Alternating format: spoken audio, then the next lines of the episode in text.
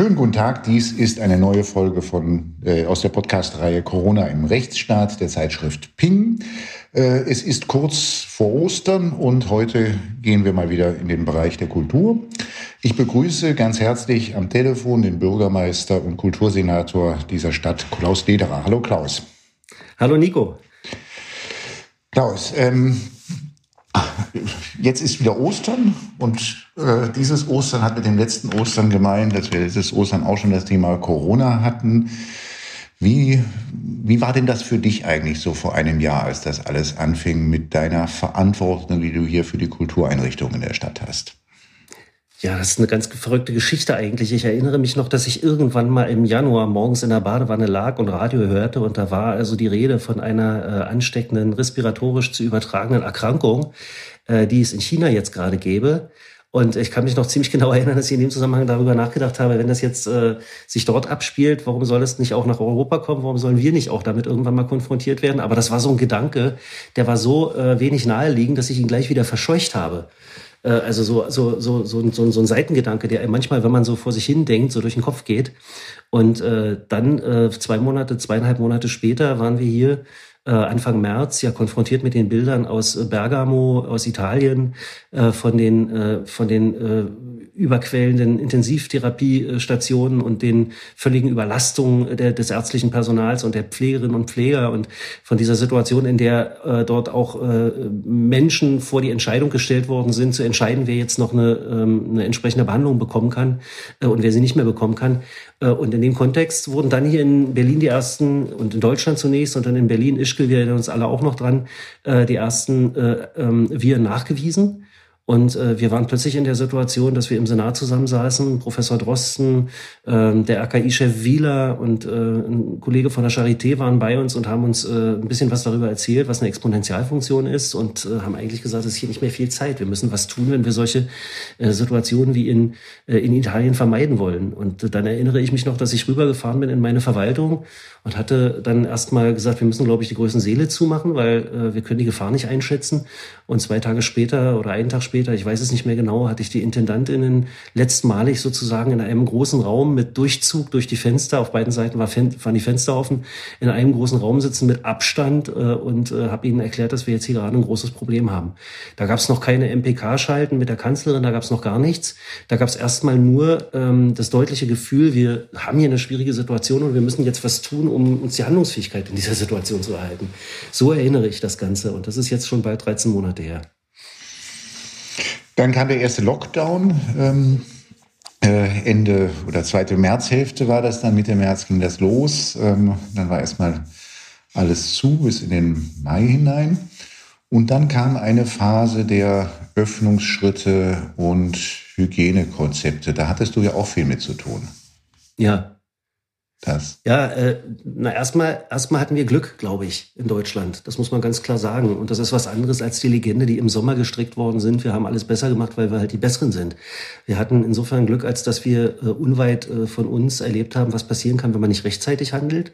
Und was damals äh, gelaufen ist, war im Grunde ja zweierlei. Erstens äh, die behördliche Anordnung von Schließungen, was du eben genannt hast, der Lockdown.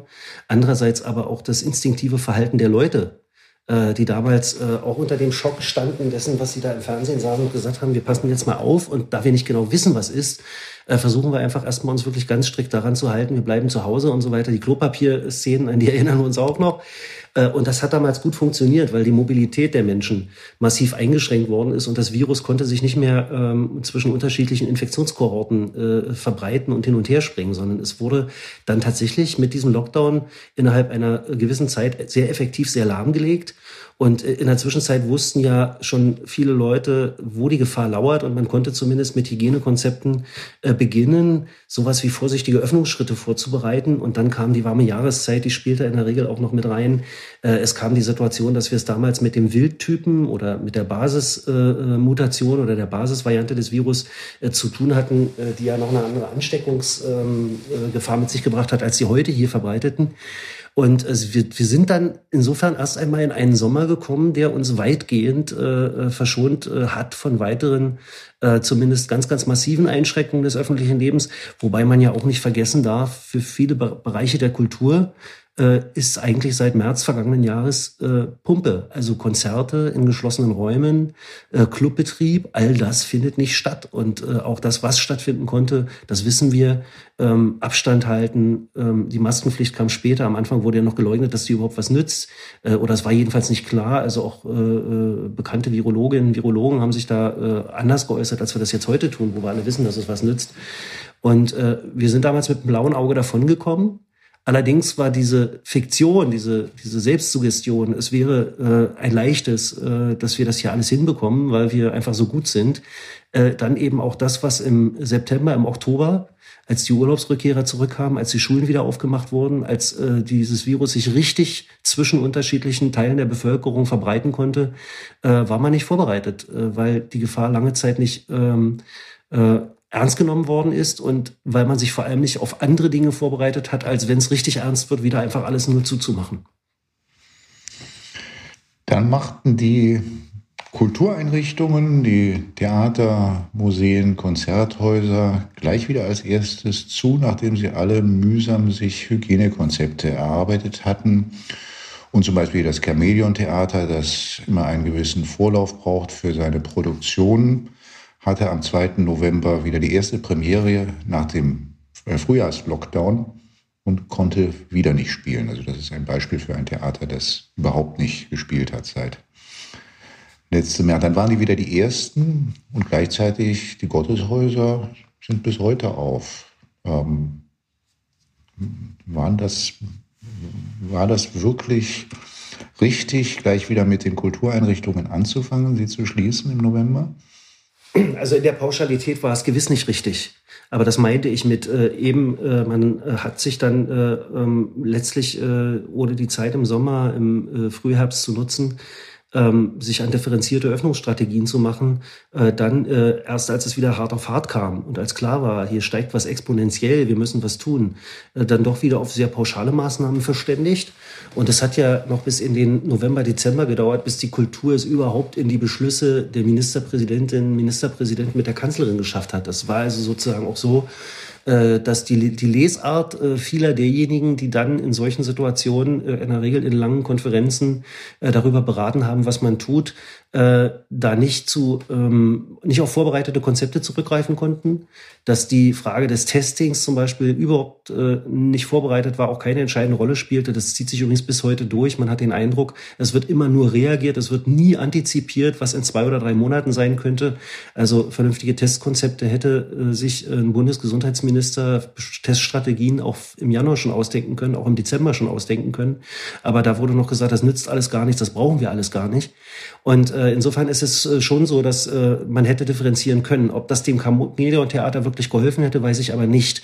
Weil wenn man hätte differenzieren wollen, jenseits der, äh, da bist du ja Jurist wie ich, äh, der Frage, äh, was gibt es sozusagen an besonders grundrechtsrelevanten Betätigungen, ähm, hast du eigentlich immer die Frage, wie ist die Belüftungssituation in einem Raum? Also ist es ein maschinell mit maschinellen Belüftungsanlagen belüfteter Raum? Klammer auf, die neue Mutation stellt uns aber wieder vor die Frage, ob unsere bisherigen Annahmen zur Belüftungssituation pro Person im Raum bei der Größe des Raums noch einfach so übertragbar sind. Der Professor Kriegel vom Ritschel-Institut hat dazu gestern einen Tweet abgesetzt, zu dem muss ich mich jetzt erstmal erkundigen, was er damit genau meinte. Das ist das auf Schulräume bezogen. Ne? Also, weil überall, wo Aerosole für eine lange Zeit im Raum stehen können, ist die Ansteckungsgefahr besonders groß. Aber Räume wie die Philharmonie, Räume wie äh, das BE, das Deutsche Theater, äh, Räume wie das Konzerthaus verfügen über so leistungsfähige Lüftungsanlagen, dass man mit Schachbrett und Maske und Abstand und allem drum und dran äh, dort drin, zumindest ist das mein letzter Sachstand, bedenkenlos Veranstaltungen machen kann. Deswegen haben wir uns ja für unser Testprojekt, für unser Pilotprojekt, was ja im Übrigen auch äh, die Kanzlerin eher schlecht fand, offenbar, genau wie unseren Tag der Clubkultur im 3., am 3. Oktober, obwohl das völlig ungefährliche und weitgehend abgecheckte, unter sauberen hygienischen Bedingungen durchgeführte Veranstaltungen sind, wo eigentlich nichts passieren kann. Äh, die haben wir deswegen auch erstmal in Räumlichkeiten begonnen, wo wir ganz, ganz sicher sagen können, dass die Außenluftanlagen, die äh, raumlufttechnischen Anlagen in der Lage sind, für einen Luftdurchsatz an frischer Luft zu sorgen, dass sich Aerosole im Raum nicht so sammeln können, dass dort Superspreader-Ereignisse stattfinden können. Also man hätte schon im vergangenen Sommer, und wir haben das zumindest für uns in Berlin für die Kultur gemacht mit den Hygienerahmenkonzepten, haben da auch Fehler gemacht, haben da auch gelernt, ja. Ähm, aber wir haben versucht, mit, äh, mit Menschen, die sich mit Raumlufttechnik auskennen, mit Menschen, die sich mit Public Health auskennen, mit Menschen, die sich mit Epidemiologie und mit, mit Atemwegserkrankungen auskennen, äh, zusammengeschlossen, zusammengesperrt in eine Videokonferenz natürlich nur, nicht in einen Raum äh, oder wenn dann in einen virtuellen Raum und haben versucht, gemeinsam auszuloten, was sind denn Differenzierungskriterien nach Dingen, die man machen kann und nach Dingen, die man nicht machen kann. Aber das ist alles nicht passiert und im September äh, waren dann erst der Reihe nach die äh, Jugendlichen im Parks schuld an der Pandemie. Danach waren äh, die äh, Leute schuld, die äh, in, in Gaststätten gegangen sind und dann war plötzlich die Kultur wieder schuld und plötzlich waren die Infektionszahlen so hoch gegangen, dass es gar nicht mehr darauf ankam, äh, die, äh, die, die Orte safe zu halten, sondern dass es nur noch darauf ankam, Kontakte überhaupt irgendwie zu senken. Und dann blieb am Ende wieder nur dasselbe Rezept vom, wie, wie das vom März übrig, nämlich einfach alles runterfahren. Ähm, und äh, wir erinnern uns auch noch, und das ärgert mich so maßlos, dass es äh, begann im November äh, mit der Ansage, wir machen das jetzt mal für drei, für drei Wochen, aber auch nicht konsequent, auch nicht mit sozialer Absicherung, auch nicht mit Public Health Begleitung, ähm, sondern äh, einfach so pauschal äh, und, äh, und hoffen mal, dass wir drei, drei oder vier Wochen später ähm, eine Situation haben, wo wir die Pandemie im Griff hatten, was wir nicht hatten. Äh, aber das ist auch kein Wunder, weil wenn in Fleischfabriken munter weitergeschraubt werden kann und wenn in Großraumbüros munter weitergearbeitet werden kann, wenn die Leute zur Arbeit fahren und zurückfahren, ähm, wenn äh, all das passiert, äh, dann muss man sich natürlich auch nicht wundern, ähm, wenn so ein Virus sich einfach weiter verbreitet und dann nützt es dann auch überhaupt nichts, wenn man die Kultur ähm, und die Außengastronomie und den Einzelhandel dicht macht.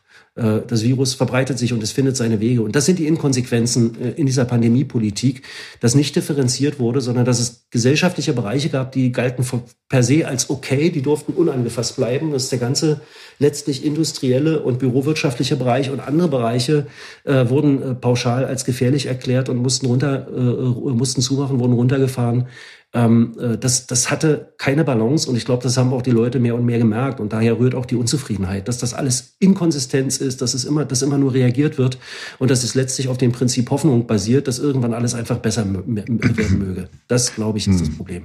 Warum spricht man eigentlich, das fällt mir immer auf, durchaus viel von Büros, aber eigentlich nie über Produktionsstätten, über Lagerhallen, über Baustellen, die ja eigentlich überhaupt gar keine Rolle spielen in Diskussionen über Beschränkungsmaßnahmen.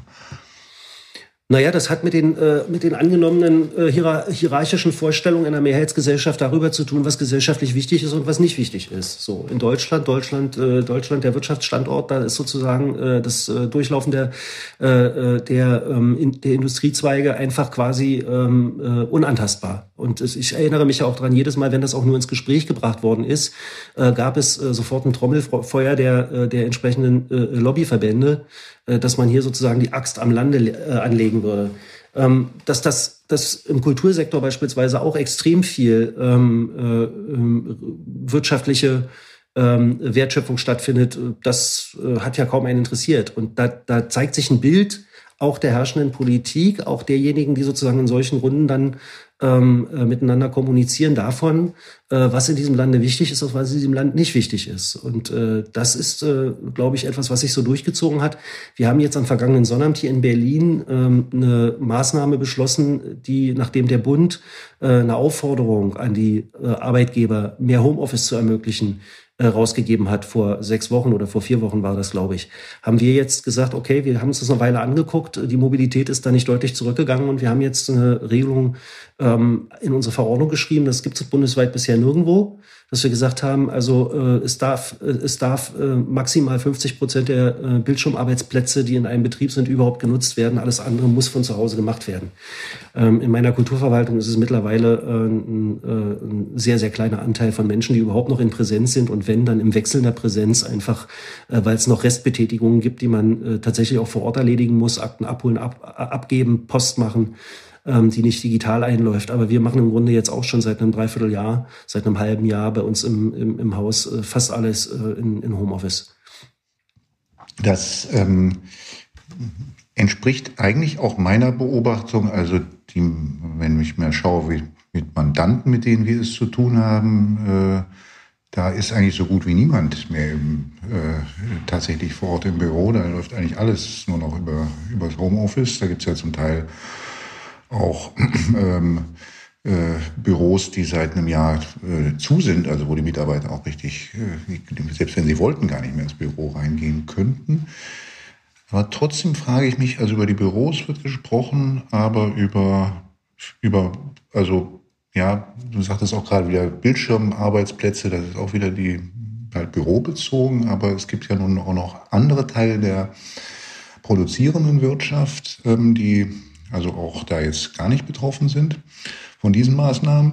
Und, äh, und was mir auch auffällt, ja, äh, Wirtschaft wird dann für wichtig gehalten. Allerdings auch Tourismus ist Wirtschaft, auch Gastronomie ist Wirtschaft, auch Hotellerie ist Wirtschaft. Also da wird ja auch, werden ja auch wieder Unterscheidungen gemacht innerhalb ja, der Wirtschaft. Richtig. Hm? Aber die gibt es und äh, die scheint sich tief eingeschliffen zu haben hierzulande, äh, dass es quasi sowas wie richtige Wirtschaft gibt, wo es raucht und dampft und äh, die Hämmer äh, ähm, äh, auf den Stahl pressen äh, und äh, die Schweinehälften zerteilt werden und dass es andere Bereiche gibt, die äh, irgendwie ja äh, nicht ganz von dieser Relevanz sind. Das scheint eine tief eingeschliffene Formel zu sein, Deutschland als Industriestandort, als Produktionsstandort, als Exportweltmeister, dass in dem Bereich das sozusagen als Dogma galt und immer noch gilt, äh, dass man da auch um Gottes Willen nicht rangehen muss. Also wenn es richtig stimmt, wenn ich es richtig gehört habe, wenn ich es richtig wahrgenommen habe, ist ja auch diese geplatzte und gescheiterte Osterpause ähm, übrigens auch wieder so ein Kommunikationsdesaster, wo man sich fragt, welche Strategie wird damit eigentlich verfolgt? Wie erklärt man den Leuten einfach, warum das jetzt fünf hm. Tage und genau fünf Tage und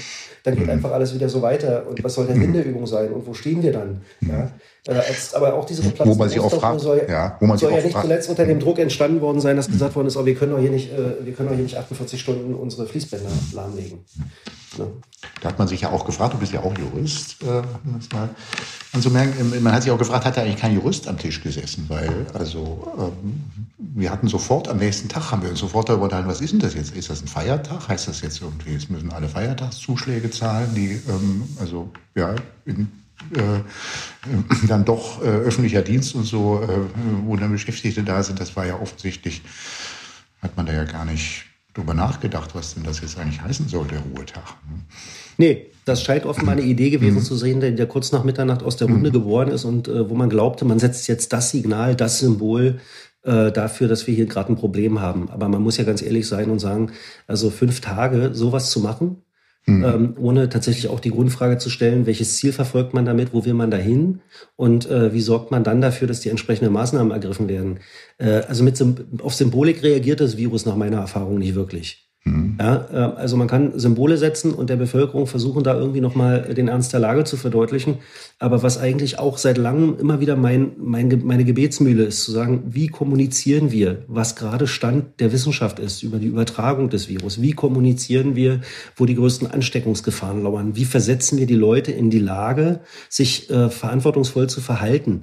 Und wie sorgen wir dafür, dass sie auch soziale Verhältnisse haben, in denen sie das verantwortungsvoll tun können? All diese Dinge spielen in diesen Runden keine Rolle. Es wird nur über Maßnahmen geredet. Es wird, damit sind immer polizeiliche, wenn man so will, äh, Maßnahmen gemeint, repressive Maßnahmen gemeint, die in der Regel auf den privaten Bereich zielen, die in der Regel auf den privaten Bereich zielen und die gesellschaftlichen Rahmenbedingungen äh, dabei außer Acht lassen. Und äh, das ist kein gute, das ist nicht Public Health im besten Sinne. Also das ist mhm. keine Gesundheitspolitik, die ähm, äh, die äh, Pandemiebekämpfung als gesellschaftliche Aufgabe besteht, versteht. Äh, hier in Berlin gab es mal einen äh, Rudolf Virchow, einen ähm, äh, einen liberalen äh, Stadtverordneten und Medizinprofessor, äh, der Public Health als ein Thema der öffentlichen Gesundheit, der gesellschaftlichen Verhältnisse, als eine soziale Frage definiert hat. Hier wird seit März vergangenen Jahres mehr oder weniger unisono im selben, äh, äh, mal nach oben, mal nach unten, das Individuum adressiert und dem Individuum aufgegeben, was es tun und was es lassen soll ohne die gesellschaftlichen Rahmenbedingungen in den Blick zu behalten. Und das erzähle ich auch schon länger. Es ist eben ein Lockdown schwerer auszuhalten, wenn ich äh, alleinerziehend mit zwei Kindern in einer anderthalb oder Zweiraumwohnung wohne, äh, als wenn ich äh, mit, äh, als wenn zwei Verdienende äh, äh, im, als, als Pärchen ohne Kinder möglicherweise auch noch einen guten und abgesicherten Einkommen äh, dasselbe in einer Vierzimmerwohnung mit Dachterrasse müssen. Da sind einfach die Situationen unterschiedliche. Und wir sind in einer Single-Hauptstadt, wir sind in einer Hauptstadt mit vielen queeren Menschen, wir sind in einer Hauptstadt in der Tat mit vielen Alleinerziehenden. Und deswegen kann man das nicht. Man kann die Rahmenbedingungen nicht außer Acht lassen. Und wenn man den Menschen versucht, Dinge zuzumuten, dann muss man umgekehrt ein sehr, sehr genaues Verständnis dafür entwickeln, ähm, ob man vermittelt bekommt, warum man das tut und welche Wirkung das Ganze haben soll. Und deswegen ist natürlich auch eins klar, also fünf Tage Pause zu machen, das hätte das Virus vielleicht mal kurz gebremst, aber es ist keine Trendumkehr, es ist keine Maßnahme, die wirklich geeignet ist, um die dritte Welle zu brechen. Und dann steht man eben eine halbe Woche oder eine Woche später da, wo man sonst eine halbe Woche oder eine Woche vorher gestanden hätte. Aber das ist ja keine, keine Antwort auf das Problem. Und es kann ja nicht die Lösung sein, den Leuten zu sagen, wir hangeln uns jetzt noch bis zum Sommer, bis alle soweit äh, geimpft sind und ansonsten seuchen wir die Gesellschaft durch und, äh, ähm, und äh, nach uns die Sintflut. Das kann, das kann keine politische Strategie sein, die trägt. Der Bezirksbürgermeister von Mitte, Stefan Hohendassel, den Grünen zugehörig, fährt am Sonntagabend mit dem Rad durch seinen Bezirk, sieht dort äh, junge Menschen auf der Wiese ohne den Abst gebührenden Abstand und nimmt das zum Anlass zu twittern, jetzt bräuchte es eine Ausgangssperre. Was denkst du, wenn du sowas hörst? Er hätte es zum Anlass nehmen sollen, vom Fahrrad abzusteigen und mit den jungen Leuten über die Frage ins Gespräch zu kommen, äh, unter welchen Bedingungen man sich anstecken kann und man sich nicht anstecken kann. Jedenfalls, wenn es wenige junge Menschen waren. Ansonsten muss ich einfach mal sagen, wenn es äh, um die Rechtslage geht, so sind sozusagen Partys äh, in Parks auch mit der geltenden Verordnung nicht erlaubt. Aber jetzt eine Ausgangssperre zu machen und über die ganze Stadt einfach nur zu sagen, ihr dürft jetzt alle ab elf nicht mehr raus. Welches Problem löst denn das? Löst es irgendein Problem, dass Menschen sich nicht mehr treffen? Also wenn ich mich mit Freunden treffe, dann treffe ich mich halt vorher, dann lege ich die Zeit halt nach vorne. Und gerade über Ostern habe ich die Zeit ja auch. So. Also es löst erstmal kein, es ist eine symbolische Maßnahme, die auf den ersten äh, Blick einen guten Klang hat, ist leicht umsetzbar, hat er ja auch gesagt, kann man am besten kontrollieren, mit dem Ziel natürlich auf den privaten Bereich regulierend einzuwirken. Aber doch viel effektiver wäre es, wenn man sagt, wir müssen jetzt und äh, da reicht alles bisherige nicht aus, die dritte Welle brechen, dann muss man den Leuten erklären, wo die Ansteckungsgefahren bestehen und dann muss man versuchen, darauf zu reüssieren, dass die Kinder sich nicht in der Kita, nicht in der Schule anstecken. Im Augenblick haben wir Ferien, kann gerade nicht passieren, dass die Leute nicht auf dem Weg zur Arbeit, auf dem Weg zurück und sich im Büro oder wo, wo auch immer sie arbeiten, unter Bedingungen jedenfalls, wenn sie unter Bedingungen arbeiten, wo so eine Ansteckung passieren kann. Also mehrere Leute in einem Innenraum, nicht genug Möglichkeiten, sich zu schützen. Also, wie ich letzten Freitag im Bundesrat sozusagen. Wobei ich hatte ja eine Maske auf und ich glaube auch, es wird äh, alles gut sein.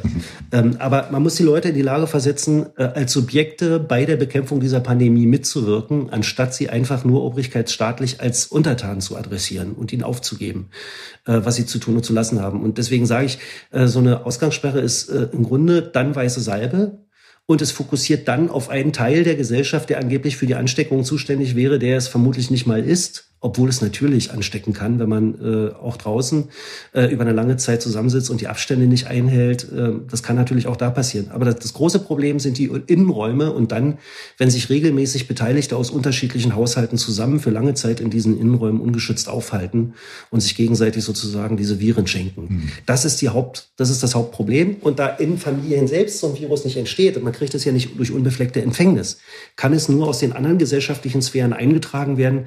Das ist der Kita Kita-Bereich, das ist der Schulbereich und das ist auch der Bereich der Arbeit äh, und äh, des Verkehrs in der Stadt.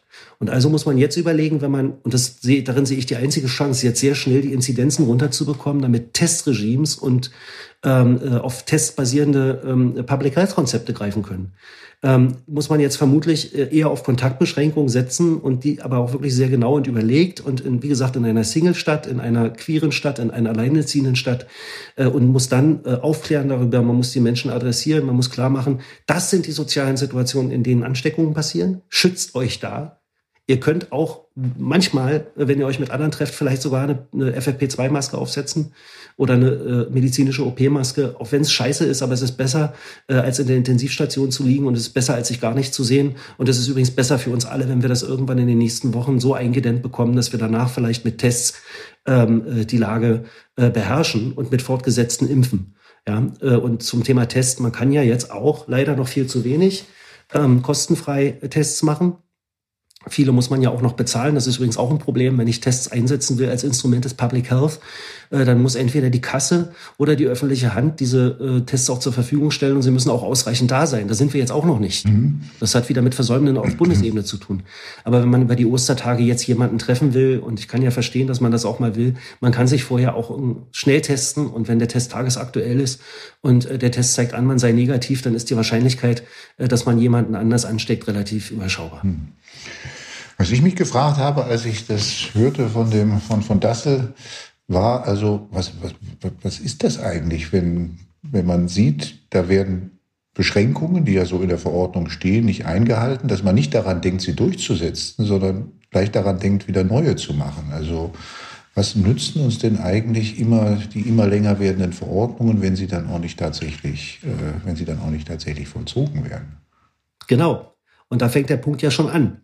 Wenn ich jetzt im Übrigen noch die ohnehin begrenzten Kapazitäten von Polizei und Ordnungsämter darauf konzentriere, äh, darüber, äh, darüber, darüber zu wachen, ob äh, nach 23 Uhr noch Leute auf der Straße sind, dann werde ich diese Leute für andere Kontrollen nicht einsetzen können, die vielleicht viel effektiver und wirksamer sind. Ähm, und der private Bereich lässt sich ohnehin nur schwer kontrollieren. Also hilft da nur Aufklärung. Ja, und dann werde ich immer irgendwie vielleicht 10 oder 15 Prozent der Leute haben, die sagen, es ist mir alles egal. Ich glaube, dass äh, dieses Virus eine Erfindung äh, der Hohlerde-Echsen ist. Naja, Gott, da kommt man nicht drum herum. Das ist so, ja. Äh, aber da kriege ich mit keiner Polizei und keinem Ordnungsamt der Welt dazu, in, in Innenräumen sich nicht mit Leuten zu treffen. Wenn sie leise genug sind und die Nachbarn kriegen es nicht mit, was will man denn da tun? Und selbst dann, ja. Also man muss sich doch auf die gesellschaftlichen Bereiche konzentrieren. Auch mit Kontrollen, wo man die Kontrollen durchführen kann.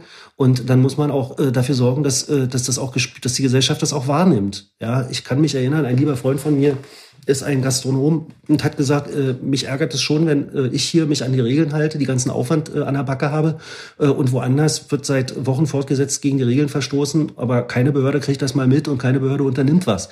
Das sind natürlich Zustände, die gehen gar nicht. Aber das bedeutet eben auch, man muss eine Vorstellung haben, wo sind die Probleme, wo können die Ansteckungen passieren und dann muss man überlegen, wo man die, die Kapazitäten, die Kräfte für Kontrollen, die man hat, wirklich auch dort einsetzt, wo man damit eine nachhaltige gesundheitspolitische Wirkung erzielt. Wenn so eine Verordnung am Ende auch nur noch ein Vehikel wird, um mal irgendwie sowas wie staatliche Autorität auf eine abstrakte Art und Weise zu demonstrieren, dann sind sie jedenfalls für die Pandemiebekämpfung völlig unwirksam. Aber wer versagt denn da die Bezirke? Ach, ich will da gar nicht das Ping-Pong spielen. Es ist ja auch eine nicht ganz so einfache Situation, aber ich habe bei den, äh, bei diesen, bei diesen Wortmeldungen äh, mit klugen Ratschlägen immer ein bisschen das Gefühl, äh, dass da eher die Suche nach einfachen Lösungen, nach griffigen Floskeln oder auch die Profilierung als, äh, als äh, härtester Knochen vor Ort oder so eine Rolle spielt. Äh, aber man kann sich natürlich tatsächlich auch mal beraten und sich auch mal Gedanken über die Frage machen, was ist denn, was ist denn zeitgemäße Public Health im, im, im Jahr 2021 angesichts einer weltweiten Pandemie, die hier gerade neue äh, Mutationen ausprägt? Und es ist dann wirklich sinnvoll, äh, anstatt wirklich äh, zu gucken, wo sind die Bereiche, in denen die Ansteckungen passieren und wie gehen wir da rein und wie unterstützen wir die Leute, dass sie sich da korrekt verhalten können, wenn man dann einfach nur darauf setzt, dass die Ordnungsbehörden, die man hat in Berlin, äh, sich letztlich um Nebbig kümmern. Sprechen wir noch mal kurz über das Projekt, äh, was äh, ihr aufgezogen habt, jetzt Philharmonie Berliner Ensemble. Ähm, da hat es jedenfalls zwei Theater, äh, zwei Theater- und Konzertabende gegeben, von denen ich weiß. Ähm, äh, einmal in der Philharmonie und einmal in Berliner Ensemble. Ah, ich glaube schon vier oder fünf inzwischen. Okay, mhm. dann, dann, dann, sind die anderen. Äh, kenne ich niemanden, der bei den anderen war, aber ich kenne sowohl beim, sowohl Freunde, die im Berliner Ensemble waren, als auch Freunde, die in der Philharmonie waren. Ähm, was ist die Idee dahinter oder was ist das? Wie, was ist das für ein Projekt? Naja, die Idee war, die Idee war zum einen äh, zu sagen, äh, was können wir nach unserem jetzigen Stand der Wissenschaft über die Pandemie äh, über Orte sagen, die bestimmte Mindestvoraussetzungen erfüllen. Habe ich vorhin schon was zu gesagt, ne? Vor allem eine leistungsfähige maschinelle Belüftung mit, äh, mit Frischluft. Äh, und äh, die über die entsprechenden Möglichkeiten, baulichen Möglichkeiten verfügt, ähm, äh, weitgehend kontaktarm und risiko, sehr, sehr risikoarm ähm, äh, die Begegnung von Menschen zu ermöglichen. Und wie kriegen wir das gekoppelt äh, an ein Testregime, was Anreize schafft, sich auch testen zu lassen? Das nützt ja nichts, wenn ich den Leuten Tests anbiete, äh, wenn es keinen keinen wirklichen Grund gibt, diese Tests zu machen. Ja, also wenn ich nicht erkenne, welchen Sinn es hat und welchen Nutzen es hat oder äh, auch äh, was davon habe, indem ich zum Beispiel sagen kann, ich kann zum Konzert gehen oder ich kann zukünftig vielleicht auch andere Dinge tun. Also wir haben einfach gesagt, nachdem wir schon ein Dreivierteljahr jetzt äh, äh intensiv immer auch die Hygiene-Rahmenkonzepte und die Hygienekonzepte überarbeitet haben, nachdem wir uns die Belüftungsanlagen unserer Häuser angeschaut haben äh, mit, äh, mit Professor Kriegel und gesagt haben, okay, die, die Einrichtungen, die sind innen safe äh, wir probieren jetzt einfach mal aus, wie kann man Testing mit Eintritt, mit Kontaktnachverfolgung so verbinden, dass das äh, für einen äh, risikoarmen äh, Kulturgenuss ähm, äh, Voraussetzungen schafft und vielleicht können auch noch andere gesellschaftliche Bereiche davon lernen. So. Äh, Im Kleinen funktioniert das ganz gut. Es gibt aber durchaus auch, wir, also wir haben jetzt wieder vier Veranstaltungen, haben wir, glaube ich, gemacht. Wir haben das über Ostern jetzt aussetzen wollen, nachdem Frau Kanzlerin die Osterruhe verkündet hat. Haben es dann auch getan und dann hat sie die Osterruhe zurückgenommen. Jetzt stehen wir da mit den abgesagten Geschichten und müssen jetzt gucken, ob wir äh, bei ja wirklich beängstigend wachsenden Inzidenzen jetzt äh, das äh, in den nächsten zwei Wochen machen können oder ob wir noch mal ein bisschen schieben müssen. Aber wir sind wild entschlossen, das auch bis zum Ende durchzuziehen, weil die Erfahrung brauchen wir. Wir mhm. wissen jetzt schon, es fehlt die Schnittstelle zu den äh, zu, zu den äh, zu den Gesundheitsämtern. Ist äh, ist derzeit alles noch sehr dezentral. Es fehlt die Schnittstelle zu einem zu einem Testpass oder zu einem Testnachweis, den ich dann auch für andere Dinge nutzen kann.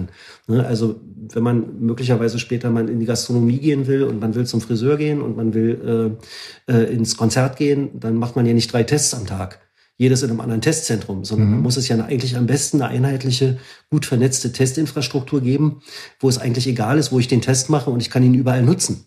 Ne, das muss ja das Ziel sein.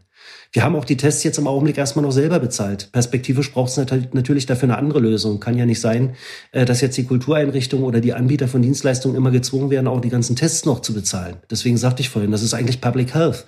Äh, wo ist der Bundesgesundheitsminister? Er hat uns angekündigt, ab 1. März für jeden kostenlos zweimal die Woche einen Test. Jetzt ist Ende März und wir haben einen kostenlos, den der Bund bezahlt aber auch noch nicht die ausgerollte Infrastruktur dafür und auch nicht genügend Testkapazitäten. Jedenfalls nicht, wenn wir das wirklich als Instrument ganz in der Breite nutzen wollen. Also das Ziel ist eigentlich zu lernen, praktisch zu lernen. Ähm, und äh, das, das bisher, kann man sagen, funktioniert das ganz gut. Äh, jetzt haben wir aber natürlich wieder eine völlig neue ähm, Herausforderung äh, insgesamt, nämlich die massiv steigenden Inzidenzzahlen. Aber wenn wir die Welle gebrochen kriegen, wird irgendwann die Frage ja wieder stehen. Wie machen wir Bereiche ungefährlich zugänglich? Äh, und welche Unterstützung können dabei auch sowas wie Tests und Schnelltests äh, bilden. Also insofern, wir sind da in einem Lernprozess äh, und andere machen die Backen dick und kündigen Dinge an und wir haben gesagt, wir versuchen erstmal zu lernen, bevor wir dann den nächsten Schritt gehen. Das ist auch wissenschaftlich begleitet? Gibt es eine Studie dann auch dazu? Also wissenschaftlich begleitet in dem Sinne nicht, aber wir sind, wir sind natürlich wissenschaftlich beraten. Mhm. Und in der Philharmonie waren in der Tat konkret am Projekt in der Philharmonie, wo vor Ort auch eine Teststation war, wo man auch PCR-Tests noch äh, machen, hätte machen können, wenn es äh, positive Tests gegeben hätte, äh, da haben auch äh, explizit Kolleginnen von der Charité dieses Projekt beraten. Aber wir sind natürlich in permanenter Kommunikation mit unserem Beratergremium, was die ganzen Hygienekonzepte und die Projekte der Kulturverwaltung auch immer begleitet. Wir haben das Projekt den Amtsärztinnen vorgestellt hier in Berlin, das Modellprojekt. Und wir haben es natürlich auch von der Gesundheitsverwaltung bestätigen lassen, dass wir es machen können. Anders hätte das auch gar nicht funktioniert. Also wir wissen da, was wir tun und Wissenschaftlerinnen haben drauf geguckt und haben gesagt, das könnt ihr, wenn ihr es in der und der Weise tut, könnt ihr es tun. Letzte Frage, Klaus, unsere Zeit vorbei ist. Ähm, gucken, wir mal, gucken wir mal nach vorne. Ostern 2022. Erstens deine Prognose, wo stehen wir dann mit der Pandemie? Und zweitens deine Prognose, es sind ja zwischenzeitlich Wahlen. Was machst du nächstes Jahr Ostern? Also was ich nächstes Jahr Ostern mache, ist so weit weg, dass ich es tatsächlich ernsthaft kaum sagen kann. Ich kandidiere ja im Herbst erstmal und dann gucken wir mal, was dabei rauskommt. Aber ähm, also ich sag's mal so, es gibt äh, eine große, ein großes Problem gibt es. Äh, alles setzt jetzt auf Impfen. Geimpft werden die Länder des Nordens. Also die Länder, die sich leisten können. Ein sehr, sehr kleiner Teil aller Nationen hat einen sehr, sehr großen Teil der Impfstoffe auf sich vereinigt. Äh, und wir sehen ja in Deutschland, mit welchen Problemen das trotzdem immer noch äh, ähm, äh, verbunden ist. Ähm, wenn wir mit auf dieser Ebene mit wirksamen Impfstoffen die Pandemie eingedämmt bekommen, dann haben wir vielleicht Ostern kommenden Jahres fast sowas wie eine postpandemische Normalität. Ja, vielleicht. Wenn hier Herdenimmunität erreicht ist und wenn die Virus, wenn die, wenn die Virusmutationen äh, auch durch Adaptionen von Impfstoffen aufgefangen werden können. Also bei der Grippe kennen wir das ja auch. Äh, wir kriegen jeden Herbst eine andere Grippeimpfung. Es ist nie dieselbe weil die immer weiterentwickelt wird und weil immer angepasst wird auf die jeweilige äh, Weiterentwicklung äh, des Grippevirus, äh, die es ja auch sonst gibt. Wenn es dafür eine wissenschaftliche Lösung gibt, dann sehe ich da eine Chance. Wenn allerdings ähm, das außer Acht lassen, ähm, anderer Teile der Welt äh, beim Impfen in der Weise fortgesetzt wird und die nicht wirklich irgendwann auch Unterstützung bekommen, dieses Problem bei sich in den Griff zu bekommen, werden wir es immer wieder mit neuen Mutationen zu tun haben. Und neue Mutationen haben immer wieder Tücken und haben immer wieder Eigenschaften, die wir noch nicht kennen und auf die wir nicht sofort reagieren können. Und dann wird es möglicherweise echt ein Problem. Also wenn wir die nächsten Jahre mit nichts anderem zu tun haben, als uns permanent an sich adaptierende äh, Virusmutationen anzupassen, dann wird es eine bittere Zeit. Aber ich gehe erstmal vom Best Case aus und sage, es gibt eine Chance, ähm, dieses Virus in den Griff zu bekommen und durch kluge Kopplung von Gesellschaftspolitik, Sozialpolitik und Gesundheitspolitik und nicht nur mit dem Setzen auf ähm, ähm, Verordnungen ähm, kann man dieses Problem äh, tatsächlich auch in den Griff kriegen. Vielen Dank, lieber Klaus. In dieser Hoffnung ähm, äh, wollen wir dann mal äh, einen Schlusspunkt setzen und ähm, äh, ja, dir erstmal frohe Ostern. Wünschen wir uns das Beste, lieber Nico. Ja. Drücken wir uns die Daumen. Okay. Und vor allem verlieren wir trotz allem dem äh, unseren, unseren Resthumor nicht, auch wenn das alles sehr zermürbend ist. Toi, toi, toi. Prima. Vielen, vielen lieben Dank.